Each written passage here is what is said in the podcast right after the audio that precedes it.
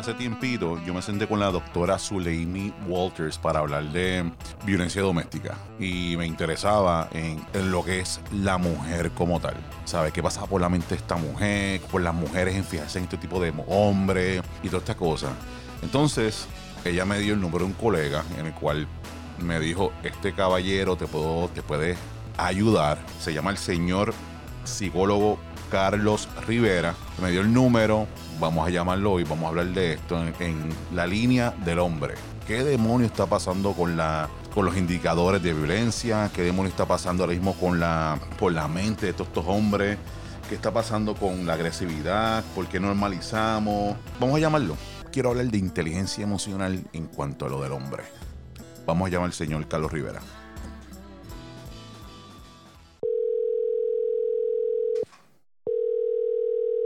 Buenas noches. ¿Cómo estamos, eh, doctor? ¿Todo bien? Muy bien, ¿cómo estás tú? Todo bien. Nada, para empezar, quiero darle las gracias por contestar la llamada. Estaba loco por hablar de, de, este tema. E inteligencia emocional, visto desde una persona que es un profesional como usted, que es psicólogo me había dicho que es psicólogo, eh, psicólogo clínico con práctica forense y quería, pues, obviamente, está pasando muchas cosas en el mundo y especialmente en Puerto Rico en cuestión de violencia doméstica. Este, hay muchos hombres que yo considero que son, pues, son agresivos y quería, pues, obviamente que usted me apoyara en cuanto a contestarle algunas preguntas, pues obviamente que yo tengo. Claro que sí. Pues mire, ya más o menos ya usted sabe por dónde, por dónde me, me, me iba a lanzar.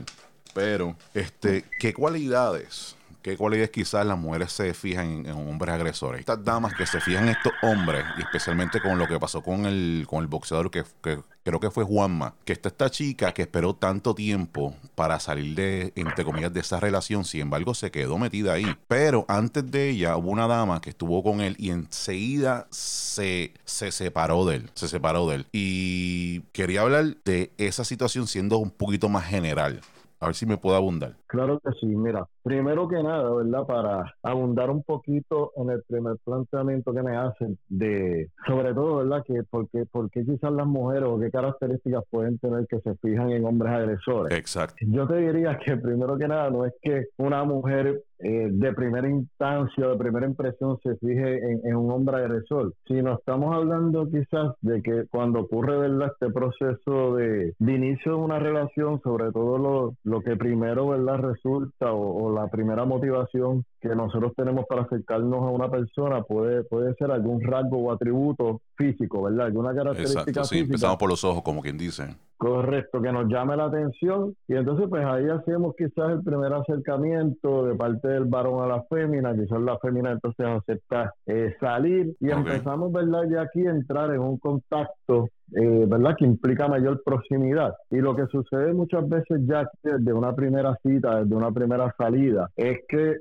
no es tan evidente el que podamos identificar señales de que la persona que está frente a nosotros puede ser un posible agresor. Eh, y quizás pues sabemos que muchas personas, especialmente cuando hablamos quizás desde la perspectiva de la mujer, que no tenemos quizás claro cuáles son las señales que nosotros podemos estar atentos o pendientes para pues identificar y si es posible salir corriendo antes y no esperar verdad que ocurran situaciones de, agresividad. Así que yo primero pues te, daría esa respuesta. Eh, tenemos que entrar más en un proceso de educación de cuáles son ¿verdad? posibles señales que nos dé la impresión de que estamos a una persona que es controladora y que posiblemente puede ser una persona que es agresora. En la, en la crianza, se puede, ¿cómo influye la crianza en la agresividad del hombre? O sea que, te soy honesto, a veces dicen, mira, mano, ese pipí de quién es, cuántas novias tiene. Tienen que tener muchas novias o hay hombres que pues obviamente no, no, no se crían con figuras paternales.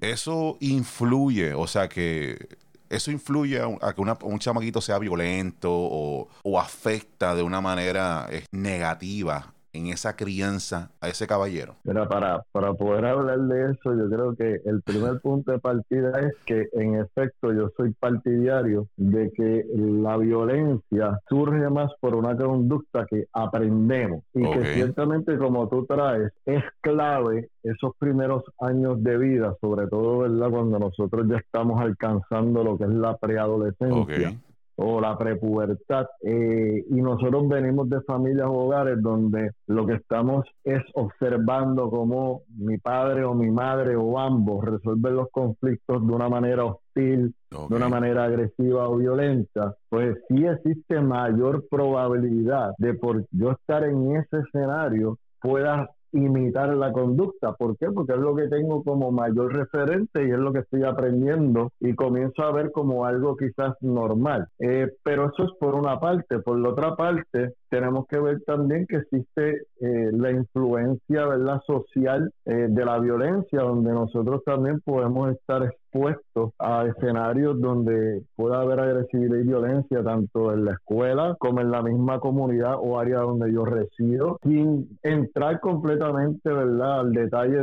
de, lo que es la exposición a los medios de comunicación, ¿verdad? Eh, sobre todo lo que nosotros podemos ver en películas, en series, en videojuegos, más que en canciones, ¿verdad? Más lo que lo que tendemos a ver tiende o puede ser, ¿verdad? Una mayor probabilidad de que nosotros entonces repitamos o imitemos esos patrones de conducta. Ahora, vamos también a este otro punto. La construcción que se hace sobre lo que es ser varón o lo que llamamos, ¿verdad? La masculinidad versus entonces lo que es la construcción de la feminidad. Eh, así que quizás yo te pregunto a ti si yo te si yo te pidiera que me definas lo que para ti es ser hombre, ¿qué, me dirías? Ah, bueno, empezaría por lo lógico. Este, tengo un pene, este, no tengo seno, ¿verdad? Empezaría por lo, por lo físico, ¿no? Por la genética. Sí, por la genética. Yo creo que yo empezaría por la genética. Este... Y si entonces la pregunta fuera dirigida, ¿qué para ti es ser masculino? Wow. Pues entonces, si la pregunta sería, no por la, la, quiere que le conteste que no sea genéticamente. Exacto, porque quizás hombre lo podemos atribuir al rasgo, ¿verdad? Sexo, porque biológicamente nací con un pene y unos testículos. Ok. Y pues así podríamos decir de la mujer, porque, ¿verdad? Nací con, con lo que es entonces eh, busto o la capacidad, ¿verdad? Para, para generar el busto y también tengo, ¿verdad? Entonces una vulva, pues, tengo una zona erógena. Pues entonces, caso, en eh, ese caso, pues se habla de la inclusión entonces, porque le pregunto entonces, para no quiero meterme en un rabbit hole ni nada de eso. Pues entonces ahí viene, la conversación entonces de, cómo yo me siento en vez de lo que yo soy. ¿O no? Podría, porque ahí es donde está el planteamiento. Fíjate que históricamente la masculinidad y lo que es la feminidad está descrito de acuerdo a una construcción que se da en la sociedad. O sea que es la sociedad, es la mayoría la que dictamina lo que vienen siendo los roles que le pertenecen a un hombre para entonces definir la masculinidad y de la misma manera cuáles son los roles entonces que va a asumir la mujer que entonces construye lo que es la feminidad. Y estos elementos varían de cultura en cultura, de país en país. Si verificamos históricamente, históricamente, y no necesariamente no soy un historiador ni nada de eso, voy a tirar un tiro. La mujer, el rol de la mujer es un rol siempre ha sido históricamente más maternal, más este lo que es el hogar. No estoy hablando de limpiar ni nada de eso. Estoy hablando de que de la crianza, del rol, de la cabeza de la familia como tal. El hombre lo que hacía era la que él sepa el carajo salir y, y matar mamuts y elefantes y cazar, pero la mujer era como un rol como que la cabecilla de, de en cuanto a, culturalmente hablando, ¿verdad? Pensando yo aquí cómo es, eso sería un rol un rol femenino, ¿verdad? ¿O, me equivoco? Bueno, no, no es que te equivoques, es que volvemos, ahí lo que va a haber es una apreciación, ¿verdad? O, una, una definición quizás un tanto subjetiva, pero que viene acompañado de lo que quizás nos llevan inculcando, nos llevan enseñando hace mil tiempo. Eh, y sí, ¿verdad? Haciendo referencia quizás al hombre primitivo, al hombre histórico, eh, había que conseguir alimento, había que mantener a la familia, a la prole, ¿verdad? Había que mantener a, a, la mujer. Irónicamente, entonces, pues el hombre salía a cazar. Era el que estaba quizás días, semanas, meses para conseguir alimento, conseguir un lugar donde se pudieran establecer. Exacto. Y entonces, pues buscaba a la familia, pero en esa ausencia, ¿quién se encargaba quizás de, de, de, lo que era la aldea, del bienestar de los demás, eh, de los hijos. Por lo tanto, sí, la mujer entra en un rol activo. Pero entonces, si nos acercamos más a los tiempos que estamos viviendo, okay. Eh, y tú hicieras esa pregunta a cualquier persona, ¿verdad? Eh, común y corriente. Ahí se iba a tirarme, le iba a decir esto, porque si vamos a, y perdón que le interrumpa, doctor, si lo vamos ahora es más o menos lo mismo los trabajos que son mucho más fuertes, son en construcción, en recoger, recoger basura, que son más físicos, son roles de hombre. O sea, yo nunca vi, perdóname, ¿verdad? Yo nunca he visto constructoras mujeres haciendo, ¿sabes? Tal vez arquitectas o ingenieras, y no quiero sonar machista ni nada de eso, pero es lo que, lo que he visto. Sí, sí, no, y te entiendo, versus contrario a mí, yo sí eh, he conocido mujeres, eh, varias, no una, eh, que guían este, maquinaria, que trabajan en construcción, que tienen posiciones de liderazgo en la construcción, que han sido capataces, que saben montar bloques, que, te digo, que guían, que guían esto una, una excavadora. Así que, pero volvemos cuando entonces lo traemos a la luz pública y vemos entonces esa mujer haciendo ese tipo de actividad o rol, entonces la mayoría de las personas que piensan, ah, pues esto es un macharrán, este, esta no es femenina, ¿verdad? Porque volvemos, todo esto está construido y desde cuándo comienza, oye, todavía yo me pregunto eh, por qué carajo le asignamos roles a los colores o géneros a los colores. El, azul es de los varones, el rosita es de, la, de, la, de las niñas, de las féminas. Eh, las figuras geométricas que sean a lo mejor eh, con un triángulo, pues a lo mejor le pertenece a las niñas, pero entonces figuras con un cuadrado, pues es de los hombres. Las pantallas son de, de las niñas, no son de los hombres, pertenece las uñas de las niñas, no los hombres. De cómo, ¿verdad? Nosotros de momento comenzamos en, en términos como sociedad, pero lo replicamos en nuestro hogar, a establecer entonces que los ciertos colores es para un sexo, eh, ciertas figuras geométricas es para un sexo, ciertas profesiones son para un sexo, ciertas ciertas actividades, eh, ¿verdad? Caseras son para un sexo eh, y no para el otro. Y ahí entonces, pues ya ahí estamos construyendo entonces lo que viene siendo mi masculinidad y estamos construyendo lo que viene siendo mi feminidad y cómo entonces yo defino quién yo soy a base de los roles que me está diciendo la sociedad que yo debo cumplir. Y ahí es donde está el mierdero. Porque si lo miramos desde esa perspectiva, no vamos a llegar jamás a la equidad. Yo pienso que ahora, eh, por lo que he visto ¿no? en las redes sociales y con la música nueva, un ejemplo bien brutal que está pasando ahora mismo con Bad Bunny, la ropa que él utiliza, yo creo que él está cambiando en cuestión de moda porque él no ha sido el primero, pero en cuestión de moda, pues pienso yo en Latinoamérica, como que el chamaco está cambiando ese tipo de percepción. ¿Y usted cree que estamos avanzando a esa tal vez, entre comillas, utopía que usted habla, que vamos a quitar los colores, vamos a quitar estos tipos de roles, vamos a enfocarnos a ser, como quien dice, vamos a ser humanos. Bueno, para que esto realmente ocurra, tiene que trascender lo que es la moda, porque volvemos, la moda siempre ha ejercido, ¿verdad? Eh, eh, o ha tenido un rol bien fundamental en, los elementos de la evolución del ser humano. Y las modas a veces dictan pauta, pero sabemos que hoy está en una moda, dura X tiempo, mañana hay otra moda y muchas veces las modas se reciclan, volvemos, ¿verdad? Hace un tiempo atrás usaban los pantalones con la campana abajo bien ancho, llegó un momento dado que ahora había que usarlos ajustados el cuerpo, hoy día volvemos a tenerlos, ¿verdad? Enrollados en tubos. Así que la moda es algo que yo entiendo que responde más a un momento verdad social, a un momento histórico, tiene su influencia, pero no implica que se hagan cambios permanentes o a largo plazo. Eh, y si lo verdad, si lo atamos al aspecto de la violencia, eh, vamos, vamos a, a, traer este punto. Sí podríamos decir como, como un aspecto general que si yo vivo en un hogar donde no hay reglas, límites, fronteras claras, ¿verdad? Un hogar donde muchas veces el padre puede ser permisivo y me da espacio que yo haga lo que yo quiera cuando yo quiera. Si yo vengo de un hogar monoparental, ¿verdad? Donde solamente está criando uno de los dos padres. Si yo vengo de un hogar donde hay problemas de salud mental, donde hay quizás historial de uso de sustancias, incluyendo alcohol. Si vengo de un hogar donde precisamente he estado expuesto a ver o he sido víctima de maltrato en cualquiera de sus formas, ¿verdad? Si estamos hablando de que hay mayor riesgo de que esa persona pueda desarrollar conductas hostiles o conductas agresivas. Así que sí el rol de la crianza, sí eh, precisamente, ¿verdad? Los aspectos que ocurren a nivel familiar son un factor de riesgo, pero no significa que porque yo haya tenido esa situación en mi vida es igual a que yo salí violento o agresivo. Así que hay que tener cuidado, ¿verdad? Porque no todos los hogares que son disfuncionales, eh, la persona, ¿verdad? Entra en este nivel de violencia al punto de, ¿verdad? De asesinar a una mujer o asesinar a un ser humano. Sí, a, eso le iba a preguntar, ¿sabe? Que me está diciendo que, pues, lógicamente que no necesariamente eso apoya el hecho de que tenga, sean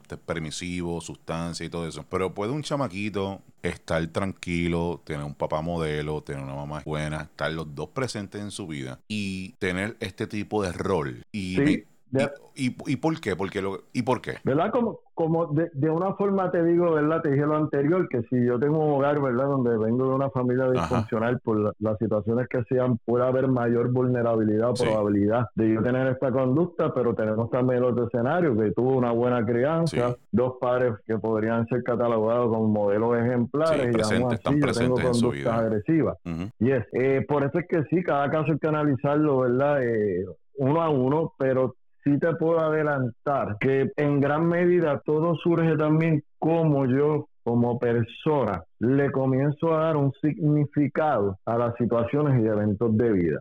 Me explico, me explico. Vamos a ponerlo un ejemplo. Vengo de un hogar completamente funcional. Mis dos padres casados, mis dos padres son profesionales, lo que me ha enseñado es el trabajo y la parte difícil es que quizás desde que yo estoy en cuarto, quinto grado, he sido objeto de bullying y voy a la escuela y desde cuarto, quinto grado ya estoy en séptimo y estoy cansado de que la gente abuse de mí. Ajá.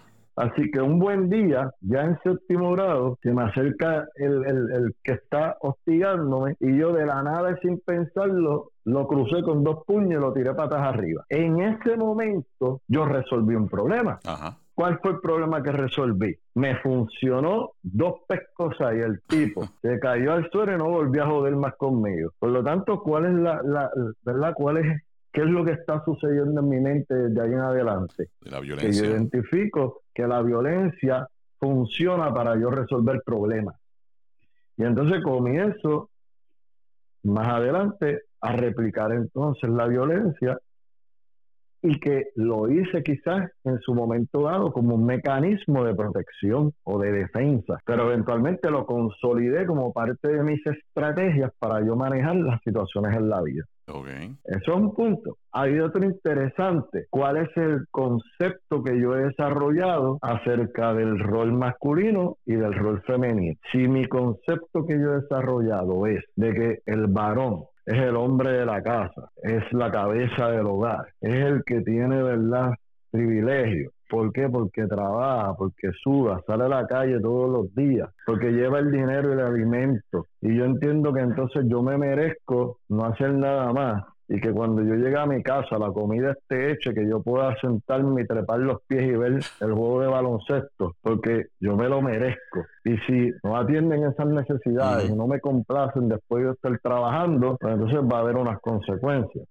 Eso podría ser un punto. Pero vamos al otro que estamos mirando también en los adolescentes. ¿Qué pasa si mi concepto yo lo atribuyo a lo que significaría yo ser hombre y es poder entonces tener muchas mujeres, que a cada una de ellas yo las pueda satisfacer en la cama, que sea el duro y de momento yo comienzo a asociar de que cuán viril yo sea, ¿verdad? Cuán sexualmente activo y cuán bueno yo sea, para mí es la construcción de yo ser un buen hombre. Mal hombre es aquel tipo que no sirve, que no dura dos minutos, que se viene rápido. que Y entonces, ¿cómo estamos, ¿cómo estamos combinando otros factores dentro de la masculinidad? O sea, que estamos incluyendo la sexualidad. Sí, pero... Eh, estamos incluyendo quizás la visión de cómo yo me quiero proyectar ante los demás. Sí, y usted cree que pues obviamente eso afecta, porque me habló, me habló ahorita de bajo medio de la música y de todo eso. Yo escuché vivimos un tiempo como que, y hablando de eso, de sexualidad, eso influye en el sentido, con,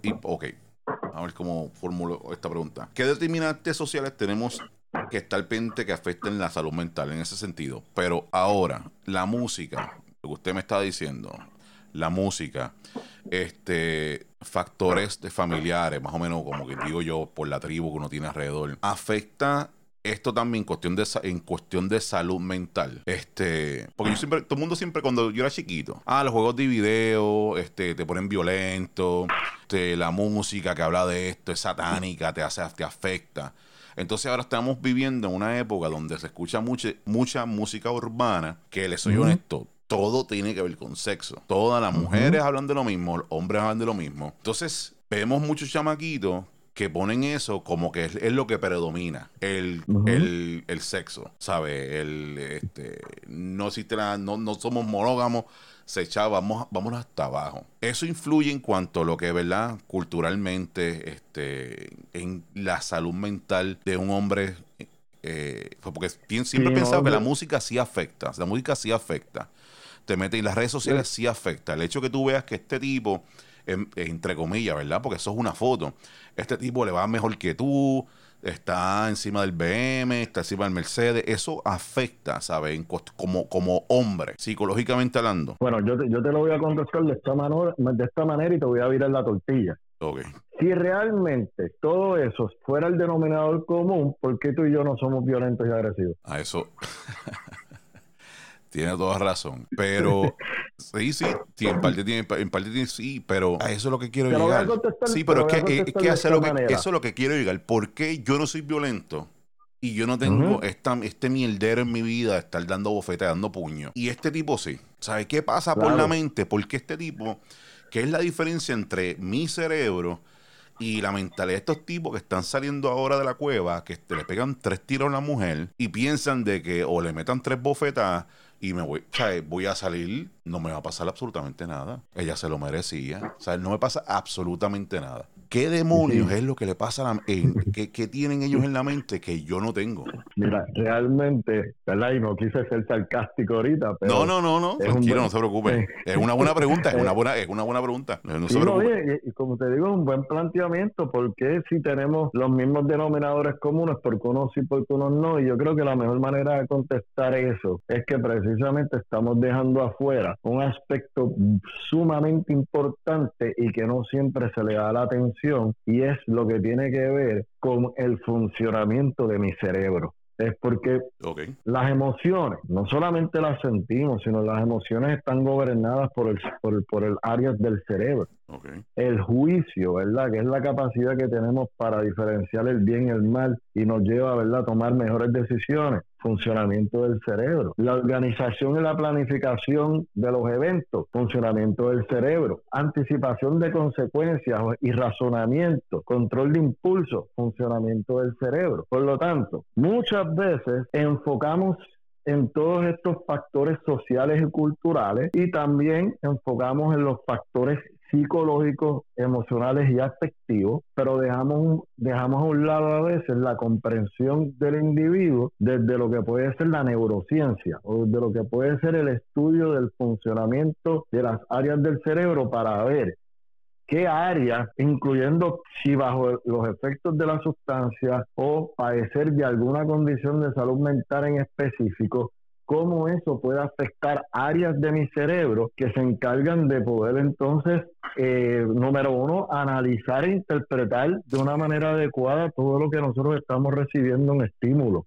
Sí, Porque eso es importante. Las redes son estímulos, la televisión son estímulos, la música son estímulos, pero esos estímulos nosotros dos los vamos a interpretar y los vamos, ¿verdad? Le vamos a dar un significado dependiendo de nuestra madurez, dependiendo de nuestras experiencias de vida, dependiendo de esas áreas de funcionamiento del cerebro que estén bien, que estén óptimas. Y eso pues hay que tomarlo en consideración para poder entender también eh, a un individuo, a una persona. Sí, yo veo ahora que se está fumiendo ahora como que eh, se está estudiando mucho ahora y hablando más o menos así de, de lo que entiendo por neurociencia, ¿verdad? Se está hablando mucho de encefalotapia traumática crónica, CTE, que es lo que le pasa a los futbolistas, a los boxeadores. Este, y es bien interesante que ahora está, esto está saliendo ahora a la luz pública de cómo, y me interesa, ¿verdad? De cómo estos tipos, por los cantazos que se dan en el cerebro, cómo, cómo borran, ¿verdad? Lo que usted dice, el juicio, tal vez la moral, la ética, lo que puede pasar después de esto, es como lo hago, son monstruos, lo hago y ya, se acabó. Se vuelven seres como que violentos sin tener, pensar en las repercusiones de lo que puede ocurrir. Es como que me parece como que interesante lo que pasó con el futbolista de los, Patriots, lo que entiendo que tal vez pase con muchos boxeadores que están ahora mismo en, esperando juicio, que tal vez entiendo que muchos abogados utilicen eso como que de background para salirse con la suya, no sé. Yo creo que un caso que un caso que le puede dar un poco más de luz a las personas si no lo han visto, el caso del futbolista Aaron Hernández. Ah, exacto, ese mismo, el de los Patriots. Aaron Hernández tuvo, tuvo mucho éxito cuando estaba empezando su carrera, pero no fue el fútbol única y exclusivamente porque cuando uno analiza la historia de Aaron Hernández, viene de un background de mucho maltrato, de muchas necesidades que no fueron satisfechas desde su niñez, ¿verdad? Y por eso sí tenemos que ver que yo no te puedo negar, ¿verdad? Y, lo digo con todo, con toda base y con todo fundamento de que sí existen, y podríamos llamarlo así. La violencia es un problema de salud pública y la, la violencia es multifactorial. No se puede entender la violencia solamente desde una perspectiva social o desde una perspectiva biológica o desde una perspectiva psicológica, sino la violencia se tiene que entender con múltiples causas. Hay múltiples cosas que llevan a que un ser humano pueda llegar a la violencia. Y tenemos que poder identificar todas esas múltiples causas para entonces ayudar a ese ser humano a trabajar con esas áreas de necesidad y que aprenda otras conductas que sean quizás mucho más prosociales eh, que radical utilizar la, violencia. ¿Y por qué usted cree? Perdón por interrumpirlo. Porque usted cree entonces que se nos, hace, se nos hace más difícil o se le hace más difícil al hombre canalizar esos sentimientos de represión, este, el hecho de que no se nos haga tan fácil hablar de, sentimientos y ser más emocionales, eso, eso influye. Yo estaba escuchando ese tipo, un, comediante que estaba hablando de eso mismo, que el tipo decía, mira, con toda honestidad, se le hace mucho más fácil a la mujer hablar de sentimientos que al hombre que por eso es que el hombre, él decía, en cuestión de chiste, el hombre dura menos, tiene, se muere más rápido que la mujer.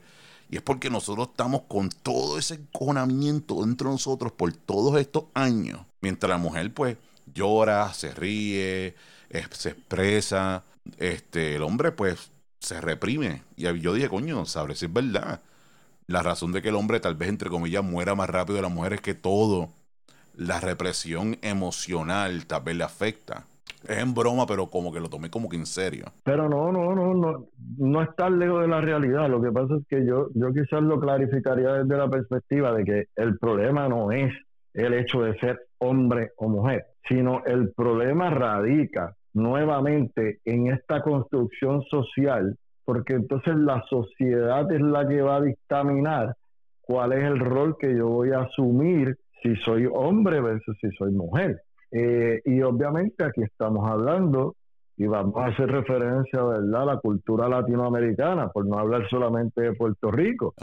La cultura latinoamericana está bien ¿verdad? entrelazada con lo que es el patriarcado. Entonces volvemos. El patriarcado, ¿verdad? Asume la postura, ¿verdad?, de que el hombre tiene eh, unos roles, unos derechos quizás exclusivos, únicos, y de ahí entonces se nutre también lo que es la definición y el concepto que le da cada cultura a lo que es la masculinidad. Por ende, y te puedo traer un ejemplo, si nosotros nos vamos a, a ciertas partes rurales de Colombia, tú vas a encontrar tan temprano como 10, 11, 12 años, es bien normal en esa cultura y se le celebra que cuando el joven llega a esta edad comienza a tener relaciones sexuales con burras. ¿Qué? Y cuando tú vas a la entrevista, ¿verdad? Que se le hace a estas personas, chamaco a lo mejor ya tiene 16, 17 años, le preguntan, ¿y, cuántas relaciones sexuales tú has tenido? Y me dice, no, yo me he chichado ya como 20 burras. y uno como que no le diga bruta, no le diga, respeta a la, no, literalmente una burra, es literalmente. Una burra, es un animal. y entonces cuando le preguntas si ha tenido alguna experiencia sexual con una mujer, te dicen que no. Y entonces la asociación que ellos tienen es de que lo más parecido a la vagina, o la relación sexual de una mujer es con una burra. Acá nosotros lo llamaríamos bestialismo. Bien duro. En Colombia le llaman bienvenido a la masculinidad. Ahora te convertiste en hombre. ¿Me sigue? O sea que estos elementos, entonces si lo, lo traemos a la cultura puertorriqueña, te voy a dar un ejemplo bien específico porque yo soy puertorriqueño, nací y me crié aquí, así que yo tengo que decir que al hombre, ¿verdad? Yo muchas veces para sí mismo se construye como un buen hombre en base a la cantidad de cosas que ha logrado en su vida. Por lo tanto, el éxito de yo ser un buen hombre radica en cuántas cosas yo he hecho en mi vida. Por lo tanto, si mi propósito era salir con fulana de tal, lo logré. Mi propósito era salir y tener relaciones sexuales con esta fulana, lo logré. Si mi propósito era tener este carro de edad, lo logré. Y por lo tanto, mientras más logros yo tengo, más hombre me siento. Pero eso no ocurre, ¿verdad? La construcción social de la feminidad. La femina, lo importante no es, en la cultura de nosotros no es cuántas cosas yo logré, sino lo importante es cuánto yo como persona he evolucionado, cómo he ido mejorando, ¿verdad? Cómo están mis relaciones con las personas que son importantes para mí. Por lo tanto, ya tú vas viendo por qué a lo mejor a la mujer se lastima o le duele tener que ¿verdad? enfrentar rupturas, pérdidas, porque involucra mucho más energía emocional y no estamos diciendo que eso no ocurra en ciertos hombres, pero lo que te quiero decir es que a manera ¿verdad? general, una construcción de lo que para mí es ser hombre versus una construcción de lo que es para ser una mujer. Y entonces, ¿cómo eso pues también se ve representado en que si esta mujer no es para mí, no va a ser para nadie más. Por lo tanto, yo no la voy a compartir. Y como yo no la voy a compartir, yo la asumo que es un objeto de mi posesión. Y entonces no la veo como una persona o un ser vivo, sino ya la estoy viendo como un objeto. Sí, como un logro. Un objeto el cual yo poseo. Lo logré. Correcto, lo logré y como no voy a ceder el control, no voy a ceder ante la pérdida, entonces yo voy a llegar hasta el fin último, que es quitarte la vida. Si no estás conmigo, no vas a estar con nadie. Y es algo que me interesa, doctor. Este, ¿Cómo uno llega? Yo puedo entender lo del suicidio. Yo puedo entender que uno por la tristeza, la soledad, el desespero y todo eso. Pero cómo tú llegas a, no usted en particular obviamente, pero cómo uno llega al final del camino y decir, ¿sabes qué? Ni tú, ni nadie. Te voy a matar a ti y me voy a matar a mí. ¿Qué demonios, ¿sabes? Si me puede decir y con toda honestidad, si lo puede hacer en un, qué sé yo, un plano psicológico, ¿verdad? ¿Qué pasa por la mente de una persona que no se le puede preguntar porque ya se mató? Pero ¿qué puede pasar por, una, por la mente de una persona? Este, esa mentalidad, ya, sabe, ya, sé, ya me explicó que es material, más o menos, cuestión de logro, pero, ¿sabe? Llegar hasta ese nivel es, es culpa, bajo ¿verdad? su experiencia con mucho respeto, es culpa, es sentido de pertenencia, es ¿qué, qué demonios es? Miedo a lo que puede pasar después. Bueno, sería interesante poder ¿verdad? hacer un, un estudio para perfilar quizás ciertas razones. Bien duro. Eh, muy probablemente yo, yo te diría que algo que puede influir es el elemento de no tener que enfrentar eh, las consecuencias que vienen a raíz del acto, ¿verdad? Eh, pues por lo tanto, pues yo no quiero ir preso, yo no quiero tener que bregar con la sociedad en términos ¿verdad? de la prensa, de exponerme a un juicio. Eh, a veces puede generarse cargos de culpa eh, y pues de momento pues yo lo hago, pero hay que ver, ¿verdad? Sobre todo el plan. Si, si esta persona pues ya estableció un plan sobre cómo iba, ¿verdad?, eliminar a la fémina y eventualmente él quitarse la vida, eh, pues muchas veces forma parte, ¿verdad?, de, una estrategia que ya la persona ha ido planificando. Así que sería bien interesante, yo no te podría dar una respuesta exclusiva, sí te puedo decir que quizás evitar consecuencias eh, eh, es algo que hace mucho más sentido, ¿verdad? Eh, y la única manera de yo no tener que evitar consecuencias es quitándome la vida. Que entonces yo siempre he dicho que estamos viviendo, y en Puerto Rico per se, estamos viviendo en una época de reactivo versus preventivo. Aquí, este, y lo que usted dijo el otro, eh, ahorita, hace minutos atrás, sobre que la mujer funciona diferente. Es como si siempre las mujeres hablan de empoderamiento, de que juntas y todo eso se empoderan, siempre están como buscando la manera de, manejar ciertas cosas en, como, como poder, ¿verdad? Sin embargo, el hombre no, el hombre no utiliza esa palabrita como que empoderándome, metiendo. Somos como que más, un poco, somos bien diferentes en ese sentido. Entonces. Acuérdate que al hombre, al hombre se le enseña a competir desde pequeño. Y obviamente, pues para tú competir, tú, tú compites solo, ¿verdad? Tú no compites en, en, equipo, como así, como así, ¿verdad? Lo vemos. Y pues muchas veces eh, eh, la tendencia es a, yo pues resolver los problemas por mí mismo sin buscar ayuda. Y por eso es que al hombre muchas veces se le hace más difícil ir a un tratamiento psicológico, ¿verdad? Eh, versus la mujer a lo mejor no lo piensa mucho y va. Pero el hombre, por toda esta misma construcción social, que por eso te digo que para mí el problema radica, ¿verdad? Las bases del problema de lo que estamos viviendo como un problema de violencia a nivel de salud pública, eh, sobre lo que nosotros estamos enseñando, lo que estamos construyendo desde la sociedad, porque lo replicamos en nuestra casa. Eh, hay un punto bien importante y es que todos los seres humanos de alguna manera tienen aspectos, ¿verdad?, que pertenecen a roles femeninos y a roles masculinos. O sea que esto no es exclusivo del el hombre porque tenga penes y testículos y de la mujer porque tenga vaginas y gusto, no. Estamos hablando de que si tú trabajas con el ser humano y le enseñas la importancia de lo que son las emociones, cómo manejarlas, cómo expresarlas de maneras adecuadas, obviamente sin importar el sexo que tú tengas. Yo te diría que vamos a empezar ahí a construir seres humanos que sean mucho más empáticos, que tengan mayor inteligencia emocional, em, em, eh, que aprendan a lidiar con los problemas, ¿verdad? De otra manera, que no sea con la agresividad.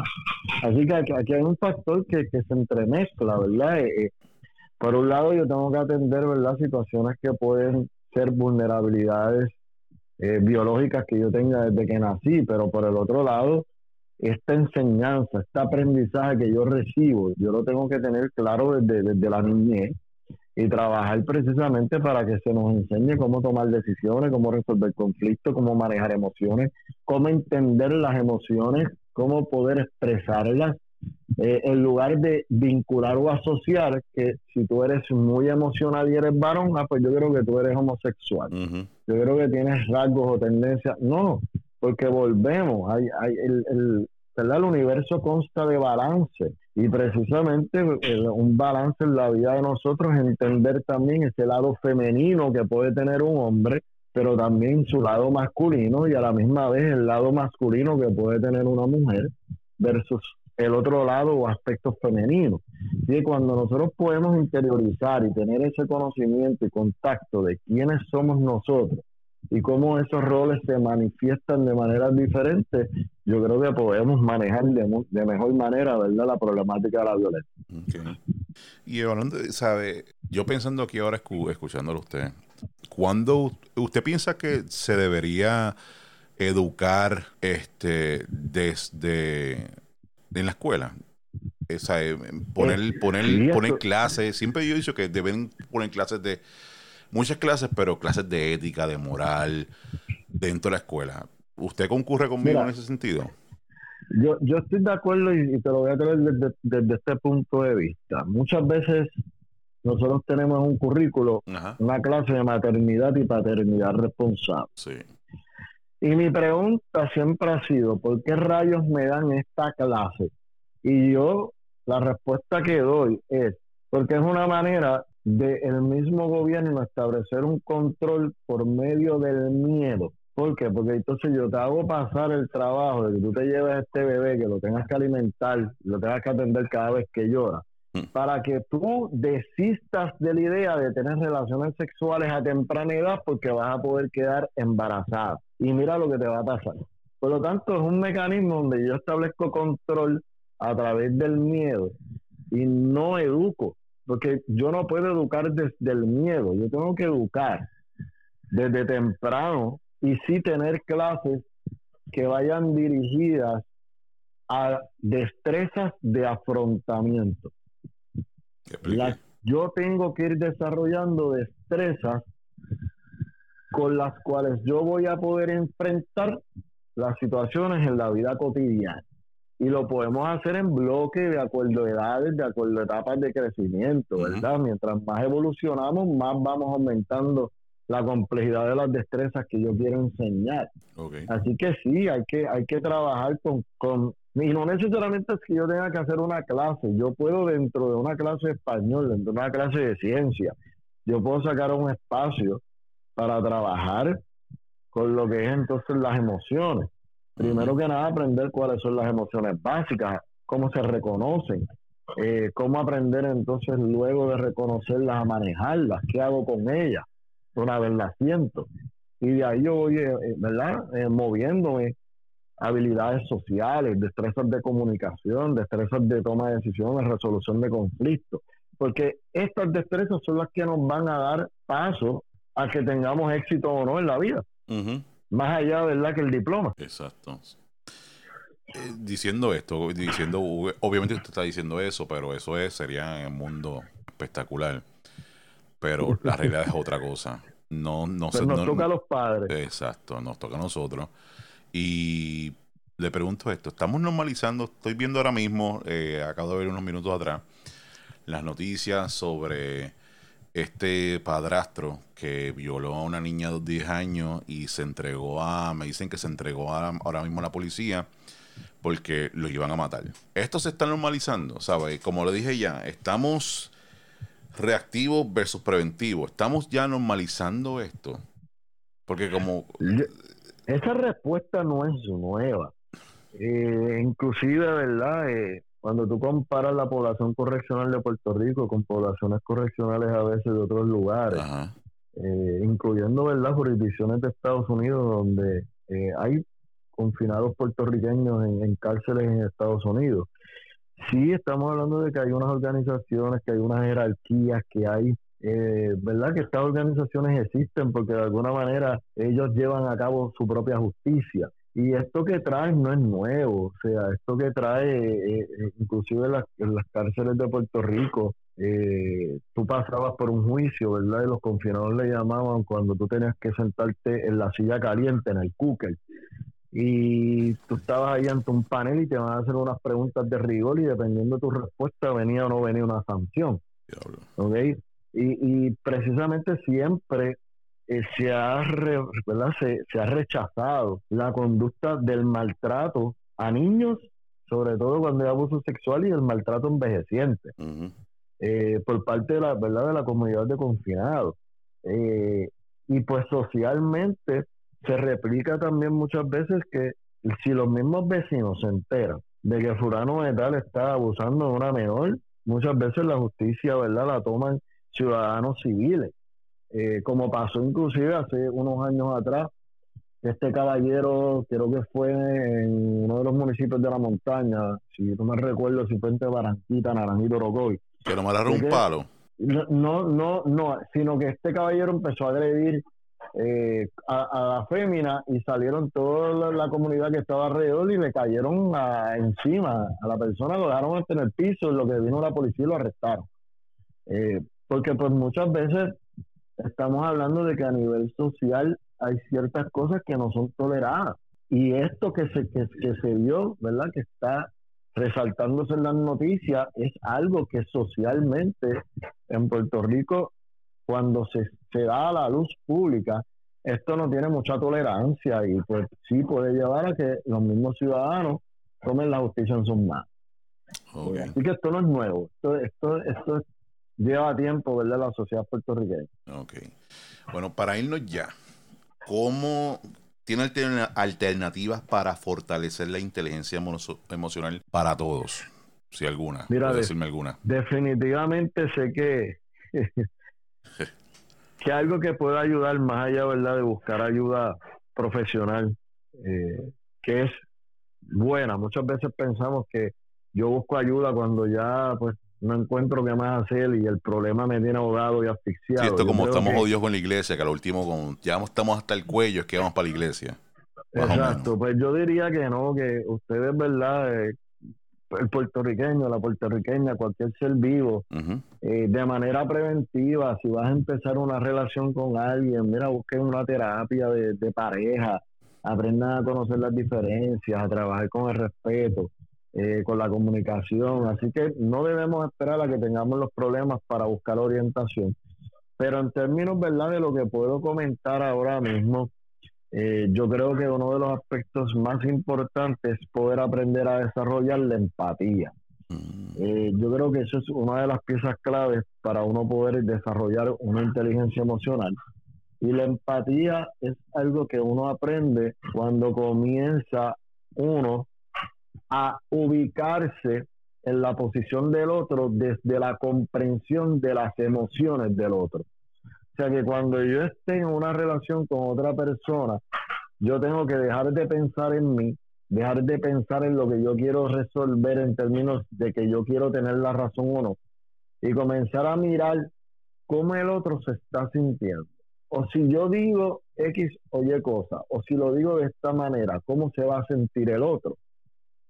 ¿Cuál podría ser la reacción del otro? Entonces, cuando yo puedo comprender las emociones y sentimientos del otro y puedo comprender cómo, ¿verdad? las causas que provocaron que esa persona experimentara esas emociones, yo me hago más consciente de la necesidad del otro y entonces puedo ir modificando la manera en que yo me voy a comportar con respecto a ese otro ser humano. Bueno, depende de lo que, lo que la otra persona esté generando, porque si está generando hablar malo con cojones, tirar puertas, romper cosas, arranca.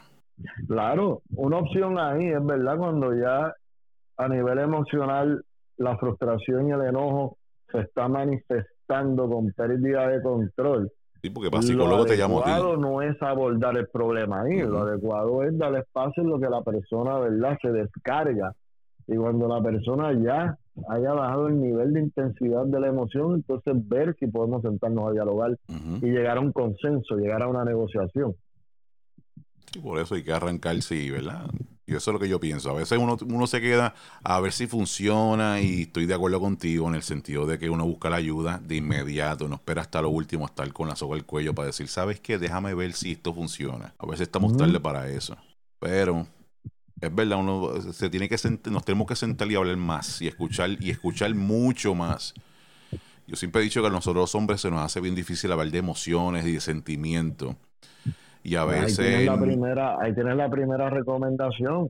Vamos a promover que cuando yo hable con las demás personas, vamos a estimular y a promover que hablemos de, los, de lo que sentimos. Exacto. Por ejemplo, si yo te pregunto cómo te sientes hoy, bien pues, pues, entonces yo quiero abundar más, te pregunto emocionalmente, ¿cómo te sientes? Sí. Ah, pues, me siento tranquilo, me siento en paz. Y si normalizamos el hablar de las emociones, ya estamos dando un gran avance, ¿verdad? Para poder comenzar a tratar de, de, disminuir o minimizar ¿verdad? el impacto de la violencia a nivel social y a nivel personal. Bueno, doctor Rivera, de verdad, muchas gracias de verdad por aceptar mi invitación. Este, me gustaría tenerlo otro día, ¿verdad? De invitado para hablar de muchas cosas más. No, gracias, gracias a ti por la invitación y en confianza podemos hablar de cualquier tema, ¿verdad? Que entendamos pertinente. Así que espero su llamada y para mí fue un gusto y honor y espero que por lo menos despierte cierto interés en la